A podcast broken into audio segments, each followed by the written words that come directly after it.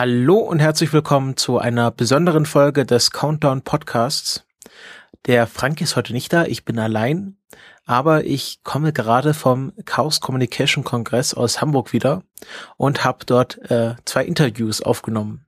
Ich habe das ja schon in der Weihnachtsfolge angekündigt oder in der Folge davor, ich weiß es nicht mehr ganz genau, äh, dass ich da Interviews aufnehmen will und ähm, ich war so etwas äh, ja deprimiert, weil sich keiner meiner Interviewspartner, die ich angeschrieben habe, gemeldet hatten. Ähm, aber wie es so der Zufall will, habe ich die dann doch äh, zumindest in Inko auf dem äh, Kongress gefunden, mehr oder weniger. Ähm, er hatte dann ja, ich hatte dann nicht die richtige E-Mail-Adresse. Es war alles äh, eine große Verwirrung, aber es hat dann funktioniert und ähm, wir konnten uns dann doch unterhalten, ziemlich lange über CubeSats. Ähm, ich habe in den Shownotes auch nochmal seinen Vortrag verlinkt, den ich empfehlen würde, davor zu schauen, weil wir dann doch schon ja von diesem Vortrag aus äh, weiter uns unterhalten werden und ähm, einfach der Vortrag an sich sehr, sehr sehenswert ist und äh, jeder, der sich für Raumfahrt interessiert, den äh, gesehen haben sollte. Ja, und das Interview dazu hört ihr jetzt. Ja, ich rede jetzt mit Inko. Ähm, der kennt sich mit CubeSats aus und hat deshalb auch einen Vortrag auf dem 32C3 darüber gehalten. Ähm, wie bist du dazu gekommen, CubeSats zu bauen, designen? Also ich habe jetzt gerade meine Masterarbeit abgeschlossen. Ich habe in äh, Nordschweden Kiruna studiert und äh, wir haben uns in einer Gruppe von drei Studenten dazu entschlossen, unser eigenes Projekt als Masterarbeit äh, aufzusetzen. Und da war es halt naheliegend aufgrund äh, ja, der Größe und noch relativen Überschaubarkeit, dass wir uns für ein CubeSat-Projekt entschieden haben. Ja, wir sind dann auf äh, Leute in der Nähe unseres Campuses im Institut für Raumfahrtphysik in Schweden äh, zugegangen und haben sie gefragt, was sie denn für eine Art von Nutzlast uns anbieten können. Und äh, die Idee dahinter war, dass wir es wie in einem echten Raumfahrtprojekt machen, dass es Leute gibt, die für die Nutzlast verantwortlich sind und das sind andere Leute als diejenigen, die für den CubeSat-Bus, also für den Satelliten an sich zuständig sind. Weil äh, ja, wir haben halt verschiedene CubeSat-Projekte äh, angeguckt und wir haben häufig gesehen, dass die Leute, die die Nutzlast bauen, exakt die gleichen sind, die den Satelliten bauen. Und ja, wir wollten halt als auch, um mehr daraus zu lernen aus dem Projekt, ist halt etwas trennen zwischen den beiden. Es hat nicht ganz geklappt, aber äh, ja, das war der Hintergrund. War das äh, ein echtes Projekt oder ein theoretisches? Oder habt ihr da wirklich jetzt was ins All geschossen? Also noch haben wir nicht ins All, nichts ins All, ins All geschossen. Ähm, die Idee ist aber immer noch, es weiter zu verfolgen. Das hängt ein bisschen an der Finanzierung weil äh, obwohl CubeSats noch relativ günstig sind, verglichen mit großen Raumfahrtprojekten, ist es immer noch äh, ein gewisser Betrag, den man aufbringen muss, um das Projekt durchzuführen. Aber so, äh, wir haben unser Projekt äh, bis zum Preliminary Design Review äh, durchgeführt. Das ist so eines von diesen typischen äh, ja, Überprüfungen in, so einem Raumfahrtprojekt. Und äh, ja, wir haben also das vorläufige, den vorläufigen Aufbau des Satelliten festgelegt, was für Teile wir benutzen können und haben halt gewisse Berechnungen schon angestellt, ob das Ganze denn auch überhaupt am Ende zusammenpasst und die Leistung bringt, die wir am Ende haben wollen vom Satelliten. Und ist deine Masterarbeit abgeschlossen mit diesem theoretischen Teil oder wirklich erst, wenn dann was im All ist? Also meine Masterarbeit ist jetzt schon abgeschlossen. Ähm, neben diesem theoretischen Teil, vor allem im CubeSat-Bereich, war es jetzt auch so, dass aufgrund der Kooperation mit dem äh, Nutzlastbereitsteller wir halt auch an der Nutzlast gearbeitet haben. Also wir haben auch praktische Sachen gemacht. Ich habe jetzt zum Beispiel die äh, Onboard-Software für die Nutzlast geschrieben, die hat einen eigenen Prozessor und auch äh, jetzt noch bei der, ähm, bei der Entwicklung der Platinen mitgearbeitet und sowas. Also das war sozusagen der praktische Teil, aber es war von Anfang an jetzt nicht so vorgesehen. Und was war das Ziel oder was, was konnte der CubeSat, den ihr da entworfen habt oder was kann er? Also äh, da muss ich etwas ausholen. Das äh, Swedish Institute for Space Physics, was sozusagen die Institution ist, die uns die Nutzlast bereitgestellt hat, die äh, in, insbesondere in Kiruna bauen äh, Teilchenspektrometer, also Instrumente, die äh, herausfinden, wie viel Energie die Teilchen haben, die so umherschwirren und was für Teilchen es sind, also welche Masse sie haben. Und äh, demnächst, also sie sind gerade dabei, ein Instrument zu bauen, was so 20, 20, 2022 zum Jupiter fliegen soll. Und der Jupiter hat eine ziemlich extreme Strahlungsumgebung. Also auch verglichen so mit dem, was wir so auf, im Erdorbit haben. Und deswegen mussten sie gewisse Teile sozusagen unter diesen Strahlungsbedingungen testen. Das Problem ist, diese Strahlen sind nicht nur sehr energiereich, äh, sondern auch relativ dünn. Also wenn wir jetzt auf der Erde an so einen Teilchenbeschleuniger denken, der könnte uns vielleicht die Energien liefern, die wir brauchen, aber die Intensität des Strahls wäre viel zu hoch. Und deswegen war die Idee, das nicht ganz so energiereiche, aber schon in die Größenordnung vordringende Spektrum im niedrigen Erdorbit zu nutzen, um so gewisse Bauteile zu testen. Und die Nutzlast besteht halt im Grunde aus so einem Aufbau, die gewisse Teile dieses äh, äh, Massenspektrometers und äh, Energiespektrometers ähm, ja, einfach äh, den, den Strahlungsbedingungen aussetzen und ähm, ja, dann messen, wie sie sich verhalten. Also sie messen sozusagen die, die Antwort der Sensoren auf auftreffende Teilchen und äh, auch wie sich die Charakteristiken der Sensoren verändern. Das Problem ist mit solchen Sensoren, wenn man sie länger einsetzt, äh, dann verändern sie ihre Charakteristik. Also, ja. Also sowas wie jetzt Lisa Pathfinder, ihr hat ein Projekt entwickelt, womit man Sachen testet im Weltraum, die man auf der Erde einfach nicht testen kann. Ja, genau. Also bei Lisa Pathfinder ist natürlich äh, das gesamte Konzept, was getestet wird. Bei uns war es nur ein, ein Element eines Instrumentes, was getestet wurde. Aber ich würde sagen, es ist ja, von, von der Idee vergleichbar. Du hast jetzt viel in deinem Vortrag über die grundlegenden Voraussetzungen für den CubeSat geredet, wie der aufgebaut sein muss, dass es überhaupt funktioniert. Aber was sind denn so die Anwendungsgebiete, wo man CubeSats hauptsächlich einsetzt oder einsetzen wird? Also CubeSats kommen ja aus dem äh, universitären Bildungsbereich. Also wenn man, es, es gab eine Studie, die wir auch in unserer Masterarbeit dann sozusagen darauf gestoßen sind während der Literaturrecherche, die heißt The First 100 CubeSats. Das ist sehr interessant, wenn man sich so mit statistischen Werten für CubeSats äh, auseinandersetzen möchte.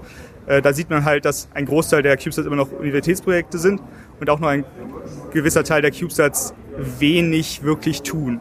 Also in der Studie werden die als Beep-Satz bezeichnet. Also sie sind ungefähr vergleichbar mit dem Sputnik, der halt einfach nur ein Signal aussendet und äh, ein Proof of Concept mehr oder weniger ist.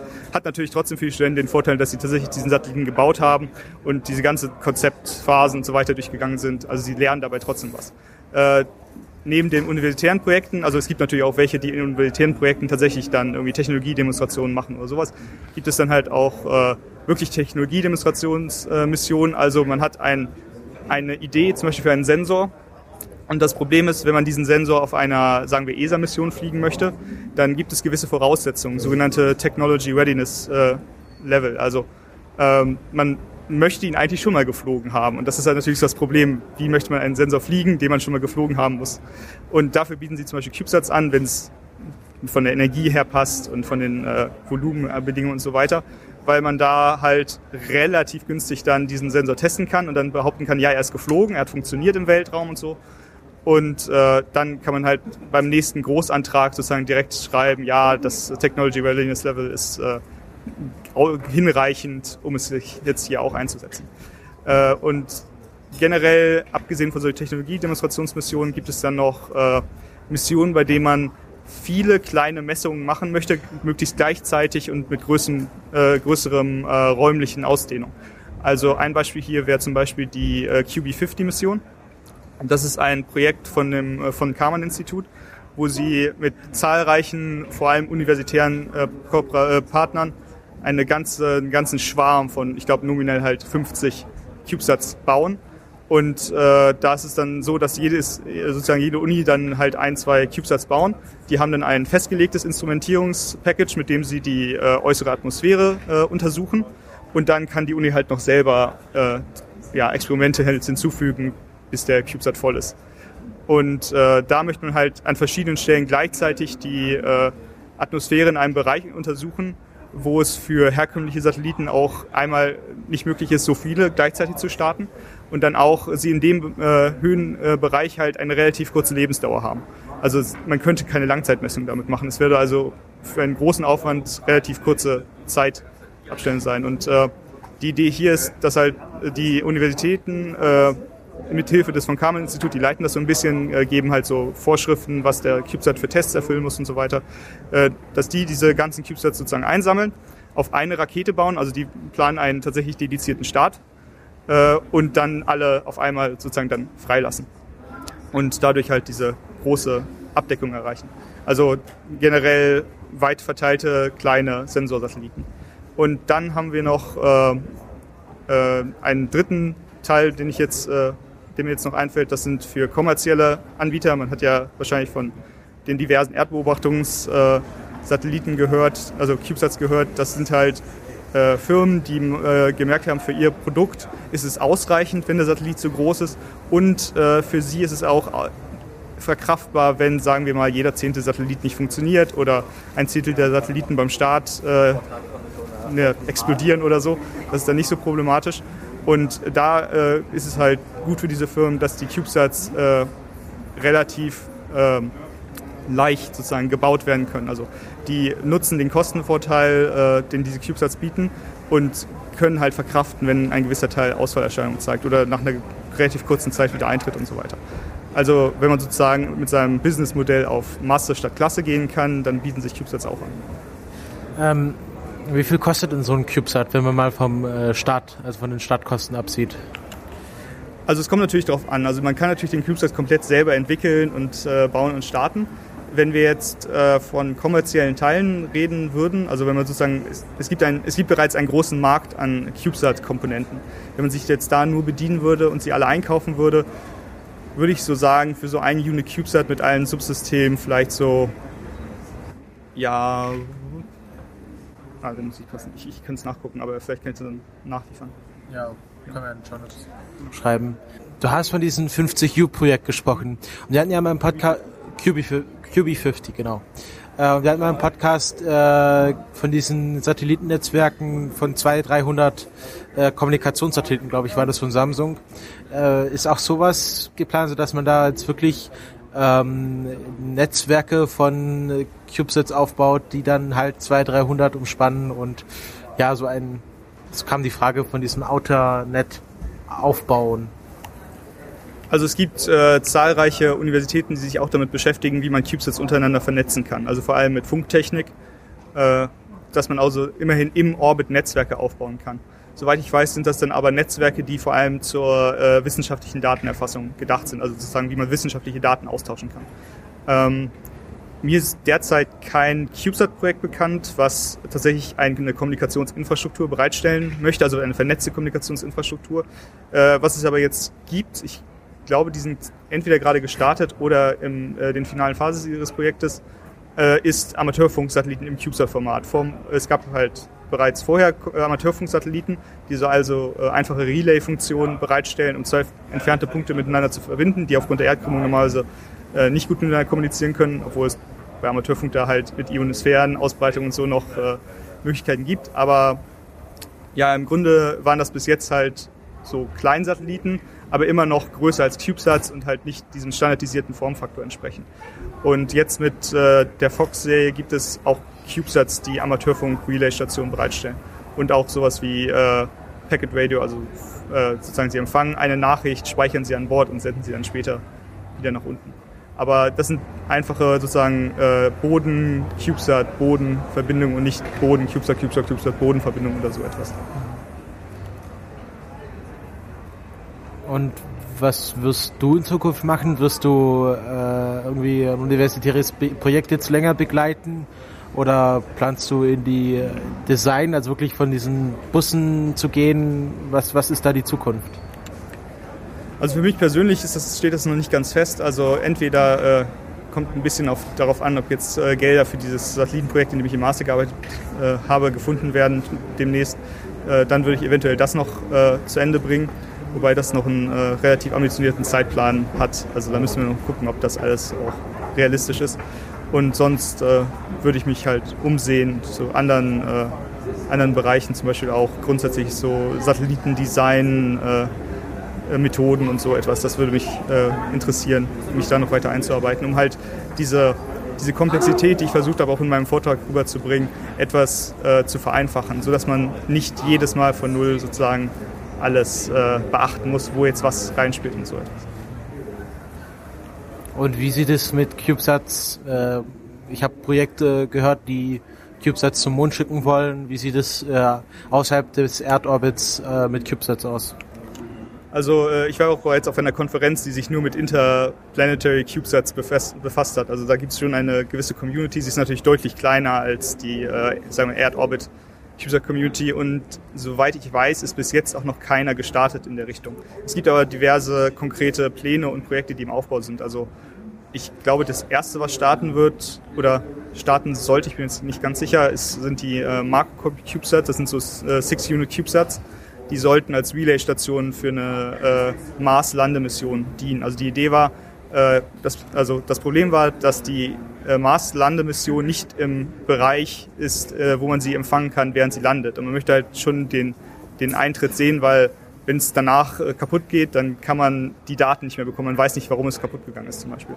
Und da hat man dann äh, die Idee gehabt, zwei äh, 6 Unit CubeSats mitzuschicken auf die Mission, die einfach nur während der Landung als Relay-Station dienen. Ich meine, die haben noch nicht mal Solarpaneele, also die laufen einfach auf Batterie, weil sie danach nicht mehr gebraucht werden. Und äh, die senden dann halt die Signale, die sie von dem Lander empfangen, direkt dann zur Erde oder zum Mutterraumschiff. Wie ist mit Weltraumschrott? Gibt es da irgendwelche neuen Ansätze, um das bei CubeSats zu vermeiden? Also äh, der CubeSat, äh, das CubeSat-Aufkommen äh, steigt ja immer noch von Jahr zu Jahr und äh, da gibt es durchaus äh, Bedenken, dass sie gewisse Bereiche äh, mit halt sehr vielen kleinen Objekten zumüllen. Ähm, generell ist es noch, gibt es noch keine verbindlichen Richtlinien, was Weltraumschrott und CubeSats angeht.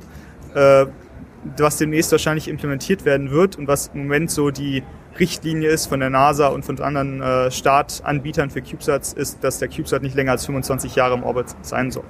Und äh, generell kann man das halt durch die Wahl des Orbits beschränken. Also wenn man zum Beispiel mit einem 1 Unit CubeSat so, sagen wir mal, unter 600 und ein bisschen Kilometer Höhe bleibt, dann hält man das ein. Allein durch die Restatmosphäre wird er dann wieder eintreten nach einer Zeit. Aber bei der ISS-Starts, was ja relativ billig ist, äh, ist das überhaupt kein Problem. Die haben nur so Wochen bis Monate, die sie im All verbringen. Aber äh, sagen wir über 600 Kilometer kann das dann kritisch werden. Und da gab es auch äh, Testprojekte halt nach Ende des, äh, der Lebensdauer des CubeSats, nach dem Ende der Mission, äh, Sachen, sagen wir, auszufahren, Ballons aufzupusten oder so, die den, äh, die Querschnittsfläche des CubeSats extrem vergrößern, sodass die Restatmosphäre wieder ihr Werk tun kann und den CubeSat äh, langsam die Bahn absinken äh, lässt und dann wieder eintreten lässt. Aber soweit ich weiß, gab es da noch keinen erfolgreichen Test mit solchen Systemen, sodass man jetzt, wenn man einen CubeSat entwickeln würde, nicht direkt sagen kann, man nimmt so ein System und es wird auf jeden Fall funktionieren. Ähm, es wird ja auch manchmal von Kleinsatelliten, Mikrosatelliten gesprochen. Was ist die Unterscheidung? Was, was äh, ist ein CubeSat, was ist ein Kleinsatellit, was ist ein Mikrosatellit? Ja, also die äh, großen äh, Kommunikationssatelliten vor allem, die können ja schon so busgroß werden. Also das ist ja schon äh, richtig große Geräte. Und da hat sich dann irgendwann eingebürgert, äh, mehr oder weniger aufgrund der Masse, äh, Subklassen einzuführen. Und äh, was sich jetzt im Moment Standard ist, ist, dass man glaub, von Pico-Satelliten redet, wenn ähm, der Satellit so bis zu ein Kilogramm schwer ist, dann bis zehn Kilogramm sind Nanosatelliten, dann geht es halt entsprechend der 10er Potenzbezeichnung weiter. Aber da gibt es jetzt nicht tatsächlich irgendeine, irgendeine empirische oder irgendeine logische Verbindung warum jetzt das Pico ist und das Nano, also mit der 10er Potenz entsprechend, hat das nicht unbedingt zu tun. Man hat einfach festgestellt, oh, es gibt jetzt kleinere Satelliten, dann gehen wir halt eine Bezeichnung runter und das hat sich dann sofort geführt. Wir hatten ja mal im Podcast die Meldung, dass äh, die United Launch Alliance äh, kostenlose CubeSat-Plätze vergibt an Universitäten. Und ich glaube, die NASA hat auch so ein Projekt. Äh, gibt es bei der ESA irgendwelche Projekte, Universitäten bei der Entwicklung und Starts von CubeSats zu unterstützen? Es gab einmal das äh, Fly Your Satellite Projekt von der ESA. Da haben sie auf der Vega-Rakete äh, CubeSat-Starts angeboten.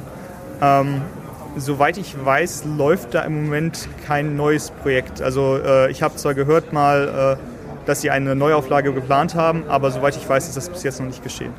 Ähm, was halt deswegen auch problematisch ist, weil einige Startanbieter auch für nicht-amerikanische, nicht-US-amerikanische äh, Projekte dann entsprechend mehr, mehr äh, Kosten verlangen.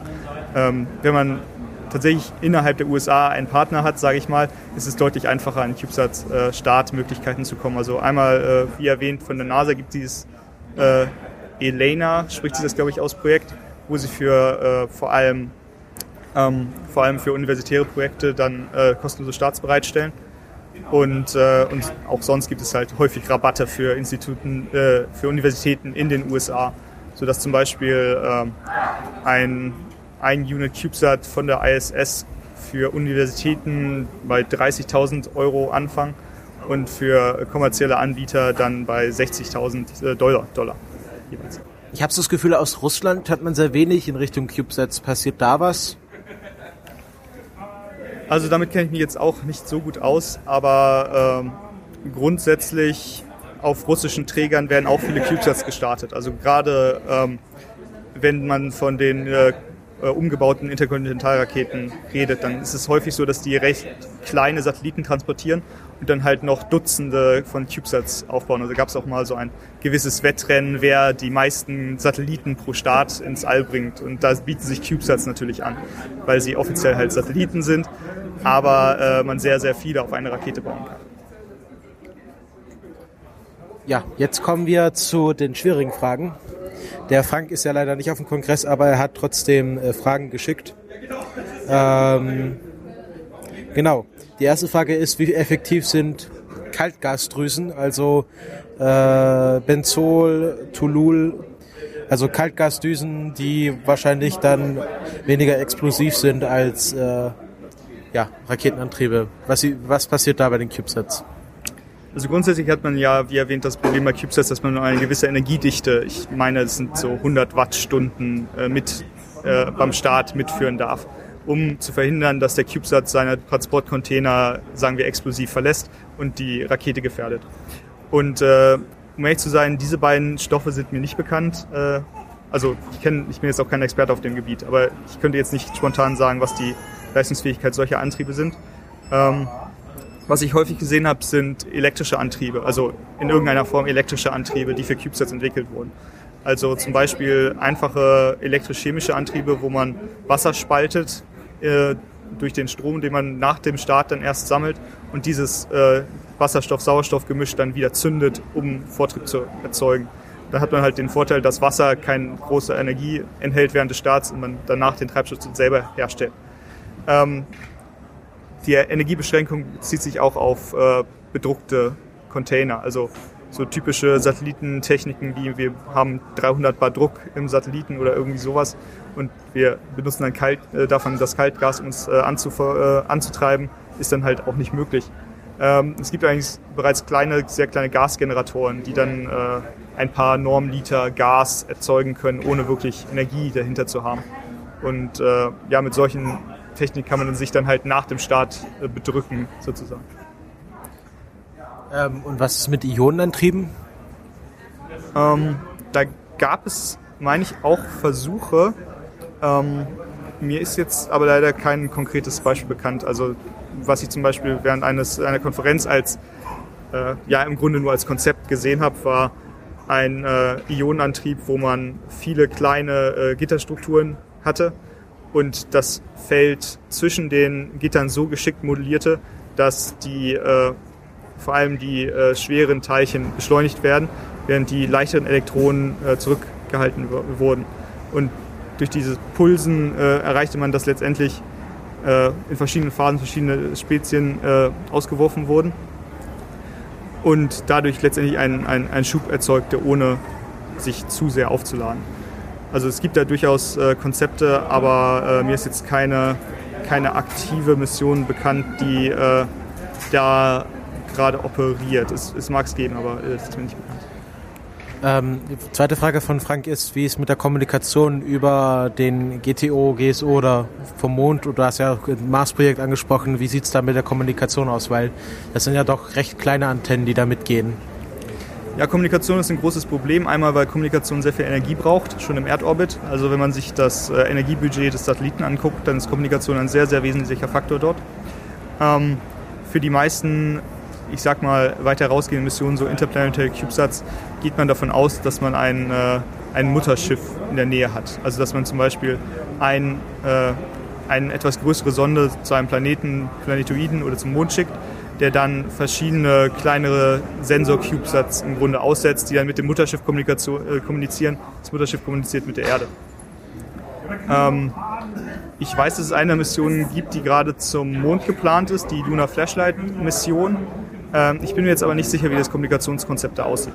Also ob die auch ein äh, Mutterschiff dabei haben oder ob die direkt kommunizieren. Das Problem ist natürlich, man kann theoretisch direkt kommunizieren. Das machen, äh, meine ich, diese Marco-Relais-Satelliten beim Mars auch. Äh, die Bandbreite ist halt entsprechend gering. Also man hat so einen Trade-off zwischen äh, Bandbreite und äh, ja, äh, Widerstand gegen äh, Störung sozusagen. Und entsprechend, je weiter man weg ist, desto weniger kann man sich leisten, Energie aus der Entstörung abzuziehen und Bandbreite, in Bandbreite zu stecken. Dritte Frage ist, ja genau, ähm, wie sieht es aus in der Zukunft? Wann werden CubeSats oder wenn überhaupt äh, ernsthafte Manöver, also mit viel Schub äh, und großen Veränderungen fliegen können?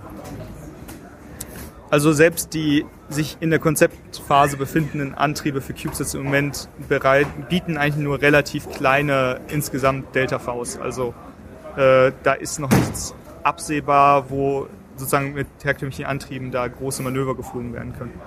Ähm, ich habe jetzt gerade keinen Überblick über Konzepte, die Sonnensegel und ähnliches äh, beinhalten.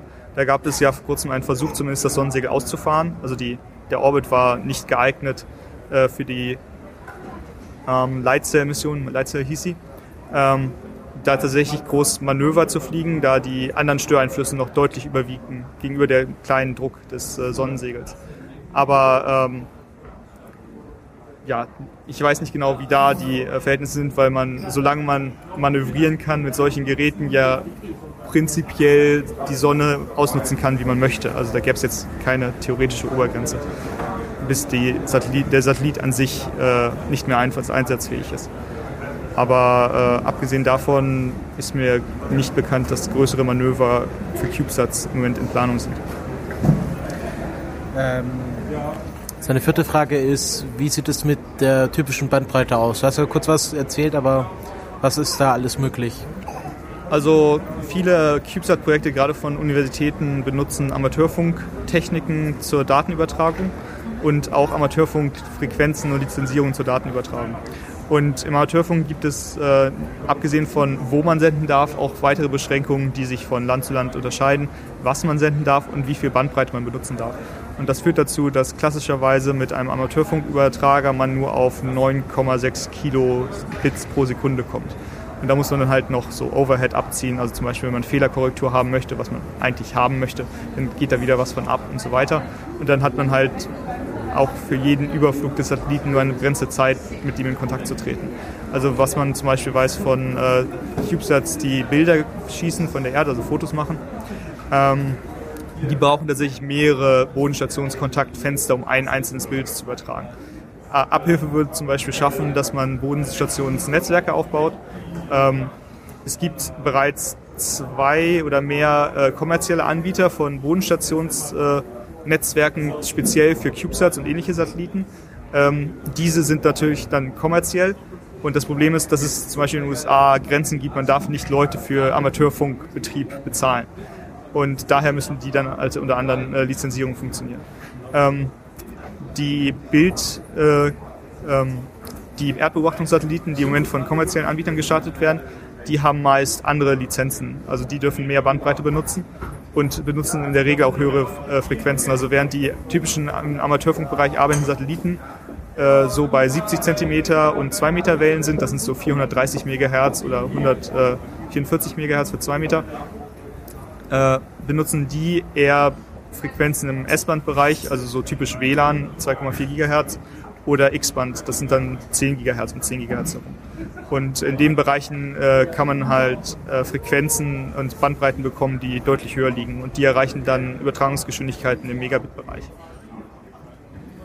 Also schon erzählt, dass so ein typischer CubeSat, je nachdem wo er gestattet wird, äh, Wochen, Monate, Jahre, maximal 25 im All sein darf. Wie sieht es da mit der Strahlungsbelastung aus? Also gerade wenn man die Van Allen Belts regelmäßig durchfliegt, ähm, wie schnell geht da die Technik kaputt?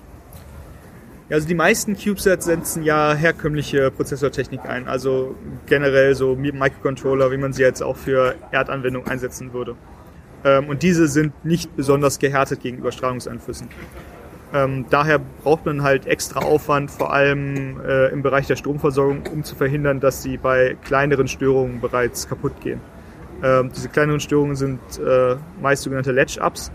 Im Grunde ähm, ist das ein Effekt, der aufgrund des Aufbaus von so Schaltungen auf äh, Transistorebene geschieht. Äh, und wenn da ein Schwerion oder ein äh, Proton oder so durchfliegt und Energie in den Siliziumchip einspeist, kann es sein, dass ein Kurzschluss entsteht, der er sich erst wieder abschaltet, wenn man die, den Strom komplett kappt zum Prozessor. Und äh, das ist im Grunde die am häufigsten gesehene äh, Quelle von äh, Neustarts für CubeSats. Ähm, abgesehen davon gibt es auch Langzeiteffekte, die sich jetzt nicht auf plötzlich äußern. Äh, dazu gehören, äh, also man bezeichnet die meistens als Total Dose Effects. Äh, vor allem würde sich das beim CubeSat daran äh, äußern, dass die Stromaufnahme der Prozessoren steigt. Also sie werden weniger effizient. Ähm, generell ist es schwierig, bei solchen Prozessoren Aussagen über die genaue Überlebenswahrscheinlichkeit zu machen, weil man bräuchte man Daten über den Aufbau des Prozessors, wie groß ist der Siliziumchip äh, und so weiter. Sowas könnte man wahrscheinlich eigentlich nur durch äh, Tests im Vorfeld herausfinden. Und es gab bereits für einige Prozessoren äh, tatsächlich äh, Strahlungstests, um herauszufinden, wie sie auf Strahlung reagieren, aber lange nicht für alle gängigen äh, CubeSat-Prozessoren. Von daher ist es schwierig, da eine genaue Aussage zu machen. Also meistens versucht man eher, um das Problem der Strahlung herum zu designen mit externer Beschaltung, als tatsächlich den Prozessor selber gegen die Bestrahlung äh, zu härten. Gut, dann ähm, haben wir noch die letzte Frage von Frank. Ähm, wie ist denn die allgemeine Erfolg Erfolgschance? Also wir haben gehört, es gibt sehr viele Punkte, wo das schief gehen kann, aber äh, so allgemein, wenn man jetzt so einen CubeSat in der Klappe sitzen hat und die Rakete ist erfolgreich im Orbit, wie erfolgreich ist dann äh, oder wie wahrscheinlich ist dann die volle Operationalität von so einem CubeSat? Also hier würde ich wieder auf diese Studie The First 100 CubeSats verweisen. Die hat das nämlich genau untersucht und festgestellt, dass im universitären Umfeld von Erstlings-CubeSats, also wenn das Institut, die Universität ihren ersten CubeSat baut, ungefähr 50 Prozent, ich meine ein bisschen mehr, ihren primären Einsatzziele, ihre primären Einsatzziele nicht erreicht. Also viele davon melden sich nie, also von denen hört man nie wieder, nachdem sie äh, ausgeworfen werden. Und wieder andere äh, gehen nach kurzer Zeit kaputt. Und äh, von daher, das, das Problem natürlich für Universitäten und Studentenprojekte ist, die im Gegensatz zu kommerziellen Anbietern können sich eigentlich nicht leisten, sozusagen die CubeSats äh, zu verlieren. Also weil das für den einzelnen Studenten, der an dem Projekt arbeitet, ja eigentlich äh, dann doch ein herber Verlust ist, wenn sein CubeSat äh, nicht funktioniert. Ähm, und äh, ich meine, in der Studie wurde vor allem als Begründung genannt, dass die Tests, die auf dem CubeSat ausgeführt werden, vor allem in der Projektplanung im letzten zeitlichen Bereich des Projektes angesiedelt sind. Und äh, wie es mit Studentenprojekten häufig ist, verzögert sich das Ganze. Äh, der Start wird nicht verschoben und dann fällen halt die Sachen weg, die am Ende der, äh, der Entwick des Entwicklungsprozesses stehen, also die Verifikationstests und so weiter. Und äh, ja, dadurch entsteht halt äh, die Situation, dass viele Fehler, die man durchaus hätte bemerken können, auf dem, auch schon auf der Erde, äh, nicht entdeckt werden. Also allein schon, dass äh, die Software irgendwelche Macken hat, die sich erst nach Stunden von Betrieb zeigen zum Beispiel. Äh, so Speicher laufen voll, Dateien werden zu groß. Das könnte man ja durchaus auf der Erde entdecken, aber trotzdem hat man häufig CubeSats, die trotzdem solche Fehler zeigen. Also wenn man in seinem Projekt genug ähm, ja, genug äh, Schwerpunkte in der, im Test und der Verifikation setzt, ist es durchaus möglich, äh, dass man eine gute Chance hat, nicht in den 50 Prozent zu landen, die dann direkt äh, kaputt gehen oder sich nie melden. Ja, das waren auch meine Fragen. Dann danke ich dir für deine Zeit. Äh, war sehr interessant und ja, wünsche dir viel Erfolg bei deinem Projekt. Dankeschön. So, da bin ich wieder. Das nächste Interview ist mit Severin und Nikolas. Das sind zwei Studenten, die äh, am Rexus-Bexus-Programm geforscht haben. Das ähm, ist ein Programm, was sich einerseits mit äh, Höhenforschungsraketen, also Rexus, und Höhenforschungsballons, also äh, Bexus, beschäftigt. Und äh, ja, die haben auch einen Vortrag dazu gehalten. Ist natürlich auch in den Shownotes verlinkt, solltet ihr euch unbedingt ansehen. Und ja, ich habe mit denen gesprochen, was dieses Rexus Bexus eigentlich ist und äh, was man damit alles Schickes machen kann. Ich rede jetzt mit, sag nochmal euren Namen. Severin. Und Nikolas. Und ihr habt heute einen, oder am, wann war das, Tag 1? Tag einen Talk über Rexus Bexus gehalten. Was ist denn das? Rexus Bexus ist ein Programm, was es erlaubt, studentischen Teams eigene Experimente zu entwickeln und die auf einer Höhenforschungsrakete im Fall von Rexus und beziehungsweise auf einem Höhenforschungsballon oder Stratosphärenballon äh, im Fall von Bexus mitfliegen zu lassen. Und die gehen dann in den Weltraum. Die Raketen steigen äh, oder bringen eben diese Nutzlast auf eine Höhe von 80 bis 90 Kilometern circa und die Ballone können so bis maximal 35 Kilometer steigen, was effektiv dann in der Regel halt wahrscheinlich nicht erreicht wird, aber so eben als Obergrenze etwa. Und äh, die starten irgendwo im Norden. Wo starten die genau? Das Startgelände ist das S-Range Space Center, das in der Nähe der Stadt Kiruna in Nordschweden liegt. Das ist nördlich des Nordpolarkreises. Und äh, in der Gegend rundum ist eben sehr viel Wald und äh, kaum, äh, kaum Menschen. Deshalb kann man das eben genau dort machen. Ähm, und ihr habt da dran geforscht, habt ein Projekt gemacht. Was habt ihr damit zu tun? Also wir haben zwei unterschiedliche Projekte gemacht. Äh, ich war eben ein Teilnehmer in einem Team aus München. Äh, wir haben auf einer Rexus-Rakete äh, Vibrationsmessungen oder Beschleunigungsmessungen gemacht mit faseroptischen Sensoren. Und äh, Severin. Ja, wir haben äh, auf der Bexus oder auf dem Bexus Ballon haben wir einen Empfänger für Flugzeugdaten geflogen. Also wir haben einen Flugzeugdatenempfänger gebaut, der äh, diese ADS-B-Daten, die äh, sekündlich von Flugzeugen ausgesendet werden, empfängt und äh, zwischenspeichert und auch zur Erde downlinkt. Und äh, die Idee dahinter war, dass wir einen Empfänger bauen wollten, der unter Umständen auch später mal auf dem Satelliten fliegen könnte, wenn man ihn denn weiterentwickeln würde. Und was ist da die Anwendung für Hacker oder warum habt ihr den Vortrag auf dem Kongress gehalten? Äh, unsere Intention war, ich glaube, es war deine Intention auch, Nikolas, dass wir äh, Leute motivieren wollten, bei Rexus Bexus mitzumachen. Also es ging ja jetzt weniger um das Hacken oder vielleicht einfach, dass man eine Idee für ein Experiment hat und dass es halt Möglichkeiten gibt für Studierende in ganz Deutschland da teilzunehmen und dass man Experimente bauen kann und dann testen kann. Und wie bewirbt man sich da? Es gibt äh, jedes Jahr im Sommer ein Call for Proposal, der aufgeht und dann kann man sich, äh, kann man Paper schreiben.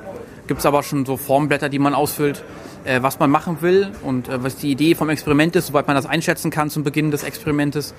Und äh, dann, wenn man eingeladen wird zum Selection Workshop, dann ist das, ja, hält man einen Vortrag, ich glaube 20 Minuten und dann bekommt man ein paar kritische Fragen gestellt und äh, wird ins Kreuzverhör genommen und dann äh, wird man am Ende genommen oder halt nicht genommen. Wobei das jetzt alles ähm, schlimmer klingt vielleicht, als es letztendlich ist. Es geht einfach darum festzustellen, was die Anforderungen an das Experiment sind, ob sich genau dieses Experiment auf der Rakete durchführen lässt oder auf dem Ballon äh, durchführen lässt und was halt so die Nebenbedingungen sind, ob irgendwelche kritischen Sachen zu beachten sind, dass es zum Beispiel Inkompatibilitäten mit anderen Experimenten gäbe. Also bei der Rakete kann man sich zum Beispiel vorstellen, dass bestimmte Experimente besonders eine besonders hohe Güte an, äh, an, an geringer Schwerkraft brauchen, während das bei anderen Experimenten eben nicht so wichtig ist. Und äh, man kann dann eben diese Experimente dann nicht äh, kombinieren, wenn ein, ein Experiment eben zum Beispiel besonders starke Vibrationen erzeugt oder äh, andere Objekte, sowas wie kleine Minisatelliten aus dem, aus dem Modul, aus der Rakete auswirft beispielsweise. Und es geht auch darum, dass man, also dass die äh, Experten von den Raumfahrtagenturen und Instituten auch äh, testen wollen oder gucken wollen, ob das Team, das sich dort bewirbt, in der Lage ist, das über den relativ langen Zeit oder für Raumfahrtprojekte relativ kurzen Zeitraum von, sag mal, 10 Monaten oder 18 Monaten durchführen kann ähm, weil es ist schon neben dem Studium nicht so einfach, das Projekt noch durchzuführen. Und das soll natürlich auch geprüft werden, ob man denn das schaffen kann, in der Zeit das Experiment vernünftig durchzuführen. Und ähm, so eine Höhenforschungsrakete, wie stellt man sich sowas vor? Wie groß ist die oder wie wird die gestartet? Also diese Rexus-Raketen, um die es jetzt in diesem Fall geht, äh, haben eben auf der also bestehen eben aus der, der Nutzlast, die oben ist, und dem Motor, der unten ist, wenn man sich so die Rakete normal vorstellt. Die Nutzlast selbst, also die ganze Rakete hat etwa eine Länge von sechs Metern. das Gewicht von der Rakete insgesamt äh, beim Start liegt etwa bei 500 Kilogramm. Und geht dann bis 90 Kilometer hoch, ist das dann schon Weltraum? Das ist je nachdem, welche Definition man anwendet, äh, ist das dann Weltraum oder nicht Weltraum. Also es gibt ja, ich glaube, die, die US-amerikanische Definition liegt irgendwo bei 80 Kilometern äh, um, den, um den Grad. Das, was die, die äh, ich glaube, die, die, International Astronomical Union oder so festgelegt hat, äh, liegt bei 100 Kilometern. Aber es ist eben ohnehin noch weit weg von dem festen Orbit oder sowas. Das heißt, alles, was dort hochgeschossen wird, kommt auch wieder runter aber man hat eben doch durchaus eine, eine gewisse Zeit, sozusagen Schwerelosigkeit oder reduzierte Schwerkraft, äh, um dort eben zum Beispiel Experimente zu machen. Und es geht darum, die Rakete möglichst lange schwerelos zu haben oder werden auch schon Experimente während des Flugs gemacht? Es werden auch durchaus schon Experimente während des Flugs gemacht. Das hängt einfach von der Anwendung von dem, von dem Experiment ab. Und das ist ein Projekt von der ESA? Das ist kein exklusives Projekt von der ESA. Ursprünglich war es ein Projekt zwischen dem Deutschen Zentrum für Luft- und Raumfahrt, dem DLR, und dem schwedischen Pendant dazu, dem SNSB, Swedish National Space Board. Diese beiden Organisationen haben dieses Projekt ins Leben gerufen. Und in einem weiteren Schritt äh, hat dann SNSB eine Hälfte der, oder halt ihre Hälfte auch noch den ESA äh, oder ESA zur Verfügung gestellt, sodass Teams aus anderen europäischen Ländern als jetzt Deutschland und Schweden auch noch mit daran teilnehmen können. Und eure Projekte laufen die noch oder sind die abgeschlossen? Unsere beiden Projekte sind abgeschlossen. Ähm, in meinem Fall war der Start 2014 bei mir war es äh, Oktober 2014. Ich glaube, ihr seid im Juni 2014 geflogen. Wir sind im Oktober 2014 geflogen. Äh, ich bin gerade noch an einem anderen Projekt beteiligt, wo wir auf einer Rakete ein Experiment durchführen, äh, wo wir Platinen rauswerfen, die die Lage im Raum bestimmen und äh, dann zu, zur Erde die Daten zurücksenden, weil die Idee dabei ist, dass man später mal bei CubeSats zum Beispiel das Ganze einsetzen kann. Ähm, und das wird dann nächstes Jahr im März, also März 2016, wird das Ganze dann vermutlich fliegen. Und ihr werft dann die Platinen einfach aus der Rakete raus und die fallen dann wieder zum Boden oder werden irgendwie aufgefangen? Nee, die fallen einfach nur zur Erde zurück quasi okay. und ähm, fliegen aber noch ein Stück von der Flugbahn der Rakete mit. Also wir werden ungefähr auf 60 Kilometer fliegen, äh, werden wir rausgeschossen und ähm, dann fliegen die noch ein Stück der Parabel mit und fallen dann wieder zur Erde zurück. Und wie sieht eure Zukunft aus? Macht ihr dann noch weitere Experimente in der Raumfahrt oder was habt ihr vor? Also ich studiere gerade noch im Master oder jetzt seit Oktober diesen Jahres äh, im Master Raumfahrtelektronik in Jena an der Fachhochschule. Ähm, das wird jetzt noch ein Jahr gehen und danach Masterarbeit und dann irgendwie Job suchen. Aber wo jetzt genau, mal schauen. Denke in der Raumfahrt schon, ja. Aber es gibt jetzt keine, also bis auf das Lime-Projekt, das noch läuft, äh, werde ich da jetzt keine Experimente mehr durchführen. Ja, ich studiere jetzt momentan noch im Master Informatik. Ähm, das werde ich auch noch fertig machen. Was ich danach mache, steht auch noch nicht hundertprozentig fest. Raumfahrt ist ein interessantes Gebiet. Ob ich das machen werde, bin ich mir noch nicht hundertprozentig sicher. Man kann aber zumindest mit dem, was man so an Erfahrungen gesammelt hat, auch an anderen Bereichen sehr viel machen und äh, hat einfach auch ein anderes Verständnis dafür oder eine, andere, eine andere Sicht auf bestimmte Voraussetzungen oder Annahmen, die man halt unter Umständen trifft, die halt unter, in anderen Umgebungen dann wieder nicht zutreffen. Also im Fall bei Raumfahrt sind es halt die, die ganzen Bedingungen, dass man irgendwie eine Atmosphäre hat oder sowas, was man bei normalen Sachen zwar annimmt, aber eben im Raumfahrtbereich nicht hat. Gibt es irgendwelche besonderen Entwicklungen oder was, was steht in der Zukunft der Höhenforschungsrakete? Gibt es irgendwelche Neuerungen? Es gibt ja gerade die Ideen, dass man Raketen von Flugzeugen abschießt. Ist da irgendwas im Höhenforschungsbereich jetzt neu oder geplant? Also äh, soweit ich weiß, also mir ist da jetzt gerade nicht so richtig was be be bewusst, ähm, dass da was geplant ist. Also ähm, die, das Rexus-Projekt läuft ja letztendlich mit alten Orion-Motors. Ich glaube, es ist ein amerikanischer Hersteller, die verschrottet werden sollten und jetzt halt für Rexus Bexus benutzt werden. Ähm, und die werden dort eingesetzt, aber mir ist da nichts weiter bekannt. Also in dem Bereich. Ja, mir auch nicht. Okay. Äh, Habe ich irgendwas nicht gefragt, was ihr unbedingt sagen wollt? Vexus. Sollen wir nochmal über Vexus reden? Ja. Richtig, ähm, Bexus. Ähm, Bexus ist quasi das Pendant zu Rexus, nur auf einem Ballon, auf einem Höhenforschungsballon. Ähm, das Ganze findet in einer Gondel statt. Also es gibt eine Gondel, die aus Aluminium besteht letztendlich. Ich glaube, sie ist irgendwie 1,5 mal 1,5 mal 1,5 Meter groß, äh, wo dann die Experimente drin platziert werden können. Also es können auch weitaus größere Experimente mitfliegen oder ähm, ja, mit, mit äh, machen äh, im Vergleich zur Rakete. Und ähm, die Flugzeit ist auch viel länger, also ungefähr so zwei, drei Stunden, vier Stunden gerne auch mal. In unserem Fall bei Bexus 18 waren es, glaube ich, zwei Stunden Missionsdauer, weil wir relativ starke Horizontalwinde hatten und deshalb relativ schnell wieder ähm, abgeschnitten werden mussten. Abgeschnitten heißt? Äh, der Ballon ist äh, nicht kontrolliert, aber was man machen kann, ist, dass der Ballon von der Gondel getrennt werden kann. Das heißt, er wird dann, weiß ich nicht, über einen Pyrocutter oder so ausgelöst, dass dann die Gondel nach unten fliegt, am Fallschirm wieder landet und äh, dann geborgen wird per Helikopter.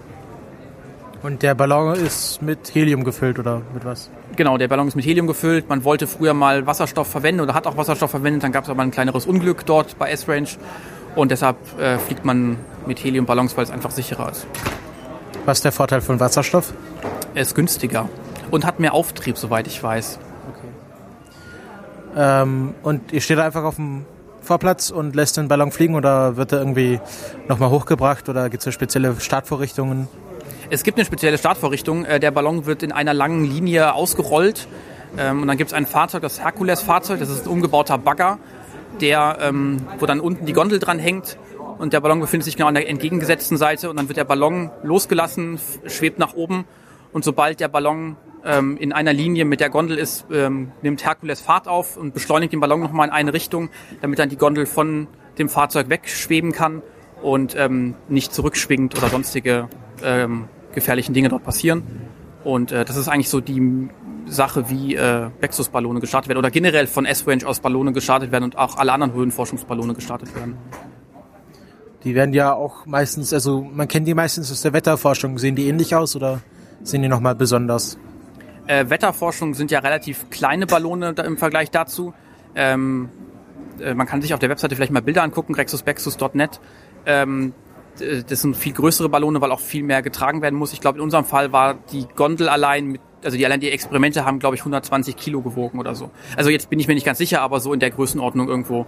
Also das sind weitaus mehr Massen, die da bewegt werden müssen. Dementsprechend sind die Ballone auch viel, viel größer und ähm, genau. Okay, und ja, kann, kann jeder so ein, ba wie ist das, braucht man da wahrscheinlich spezielle Erlaubnis, aber wie ist das so? Gibt es da auch irgendwie was im privaten Bereich, dass mal so Gruppen sich zusammengesetzt haben und gesagt haben, wir starten mal so einen Ballon oder braucht man da spezielle Vorrichtungen oder Erlaubnisse? Also es ist so, dass äh, sich 2015 das Gesetz geändert hat. Äh, es gibt jetzt mittlerweile Europagesetz, was die Luftfahrtverordnung angeht. Das heißt, es ist nicht mehr so einfach, dass man einfach mal einen Ballon starten kann. Offiziell müsste man selbst äh, so Partyballons, die man kennt, müsste man anmelden, gerade bei Massenstarts zum Beispiel. Ähm, aber das ist halt so ein bisschen Graubereich. Ähm, also das ist so die Sache, wie es normalerweise geregelt ist. Aber ähm, wir zum Beispiel in Jena haben zum Beispiel neben Bexus noch einen kleinen Nutzlass entwickelt, äh, das U-Track-Projekt, ähm, wo wir einen kleinen GPS-Sender haben, äh, Empfänger haben, nicht Sender, Empfänger haben, der die Position empfängt und äh, die Daten weiterverarbeitet, dann zur Erde zurückschickt und der hängt dann zum Beispiel an so einem kleinen Partyballon dran und äh, kann dann über Amateurfunknetze empfangen werden und ähm, schwebt auf einer Höhe von ungefähr sieben Kilometer, dann mehrere Tage lang meistens. Und wie ist das? Also bei CubeSats, Sie sind ja gerade äh, groß im Kommen. Wie ist das mit den Höhenforschungsballons oder Raketen? Wird der mehr oder weniger in Zukunft oder wie ist da die Tendenz? Äh, ich glaube, das ist schwierig zu sagen. Ich, also ich hatte so bei uns den Eindruck bei Bexus 18 und 19, dass ähm, viele, die später mal einen CubeSat bauen wollen, als Prototypen ein Experiment gebaut haben, dass sie auf Bexus oder auf Rexus äh, geflogen haben. Äh, wir hatten zum Beispiel ein Projekt mit drauf äh, von der TU München, die einen Teilchendetektor äh, geflogen haben und getestet haben, ähm, der dann später mal auf einem CubeSat von der TU München fliegen soll. Ähm, also für Prototypenentwicklung ist es eigentlich sehr, sehr gut geeignet. Von daher denke ich, bleibt das eigentlich auch konstant. Okay. Gut. Ja. Der, der Vorteil ist einfach, dass man diese das Material wieder zurückbekommt. Also man bekommt ja seine Experimente wieder zur Verfügung gestellt und kann nachschauen, ob das funktioniert hat oder nicht. Und wenn was nicht funktioniert hat, dann kann man schauen, was das eben war und kann die äh, die Fehler halt zukünftig vermeiden. Was halt bei einem einfachen oder bei einem einmaligen Raketenstart, wo dann der Satellit im Orbit ist, nicht funktioniert und dann hat man halt irgendeine kaputte Schaltung da oben rumfliegen, die nicht funktioniert und äh, Deshalb, um das zu vermeiden, gibt es eben die Möglichkeit, doch verhältnismäßig günstig mit den Höhenforschungsraketen oder den Ballonen diese Dinge zu testen. Ähm, es ist auch so, dass in diesem Rexus-Bexus-Zyklus müssen die äh, Teams äh, durchlaufen so einen kompletten Raumfahrtzyklus, also so einen kompletten Ablauf einer, einer, einer Raumfahrtmission, äh, beginnen vom Selection Workshop und enden beim, ja, bei, bei der Launch-Kampagne beziehungsweise bei der Auswertung der Daten. Und äh, da muss in jeder einzelnen Stufe muss quasi dann ein Dokument geschrieben werden, wo dann alles festgeschrieben wird, wie man Dinge baut und so weiter und so fort. Und das ist natürlich auch immer eine gute Voraussetzung, um dann vielleicht später mal noch ein Zusatzprojekt zu machen, weil das da gerade bei so ESA Education und so auch gefordert wird, dass man diese äh, Dinge erfüllt. Wie sind denn da die Preise? Also die also es ist so, dass äh, durch dieses Rexus Bexus Programm den Teilnehmern oder den, den teilnehmenden Teams natürlich äh, gewisse Finanzmittel zur Verfügung stehen. Den genauen Wert kann ich nicht nennen, den weiß ich nicht. Aber es ist so, dass eben beispielsweise auch äh, Fertigung und solche Dinge übernommen werden, teilweise je nachdem, was halt die Möglichkeiten von den Organisationen äh, ist, die dort daran beteiligt sind. Und die, also beispielsweise Fertigung der, der Modulringe oder bestimmter anderer mechanischer Teile, die halt irgendwie gefräst werden müssen ähm, oder auch 3D-Druckteile und solche Dinge. Dann äh, alle elektrischen Bauteile oder die meisten elektrischen Bauteile können eben da auch über die bezogen werden. Das heißt, die kümmern sich dann äh, um den Einkauf und äh, Platinenfertigung und solche Dinge. Äh, zudem werden auch für, also je nachdem, um, welches, um welche Veranstaltung es sich handelt, äh, unterschiedlich viele ähm, Personen oder von unterschiedlich vielen Personen die Reisekosten übernommen also dass dann zumindest auch, ich glaube, fünf Personen mit zur, zur Launch-Kampagne können, die direkt durch das Rexus Bexus-Programm finanziert sind. Okay. Das äh, war das Interview mit den Rexus Bexus Vortragenden. Ich danke für eure Zeit und wünsche euch noch viel Erfolg bei euren Projekten. Das waren die Interviews äh, vom Chaos Communication Kongress vom 32C3 ähm, ich danke allen Interviewpartnern, die ich jetzt äh, vor dem Mikrofon hatte. Ähm, die haben auch nochmal sehr schöne Shownotes sogar selber geschrieben, äh, was ich sehr, sehr nett fand, äh, weil das mir einige Arbeit abnimmt und natürlich ich dann sicher gehen kann, dass ich die richtigen Links gesetzt habe. Ich hoffe, dass diese Interviewreihen weitergehen werden, dass wir jetzt vermehrt Interviews äh, im Podcast auch haben werden. Mir macht das sehr viel Spaß und ich hoffe, euch gefällt das auch. Ähm, ich würde mich gerne über Feedback freuen, irgendwie, äh, wenn ihr da noch inhaltliche Anmerkungen habt oder wenn ihr technische Anmerkungen habt. Äh, ich bin ja auch noch äh, sehr unerfahren, was dieses Interview führen angeht. Ähm, und ja, freue mich generell auf eure Meinungen dazu. Und ja, spätestens zum nächsten Kongress, zum 33C3, wird es wieder Interviews äh, im Countdown Podcast geben. Hoffentlich schon davor. Bis dahin äh, wünsche ich euch noch viel Spaß am Gerät und verschlüsselt immer eure Backups.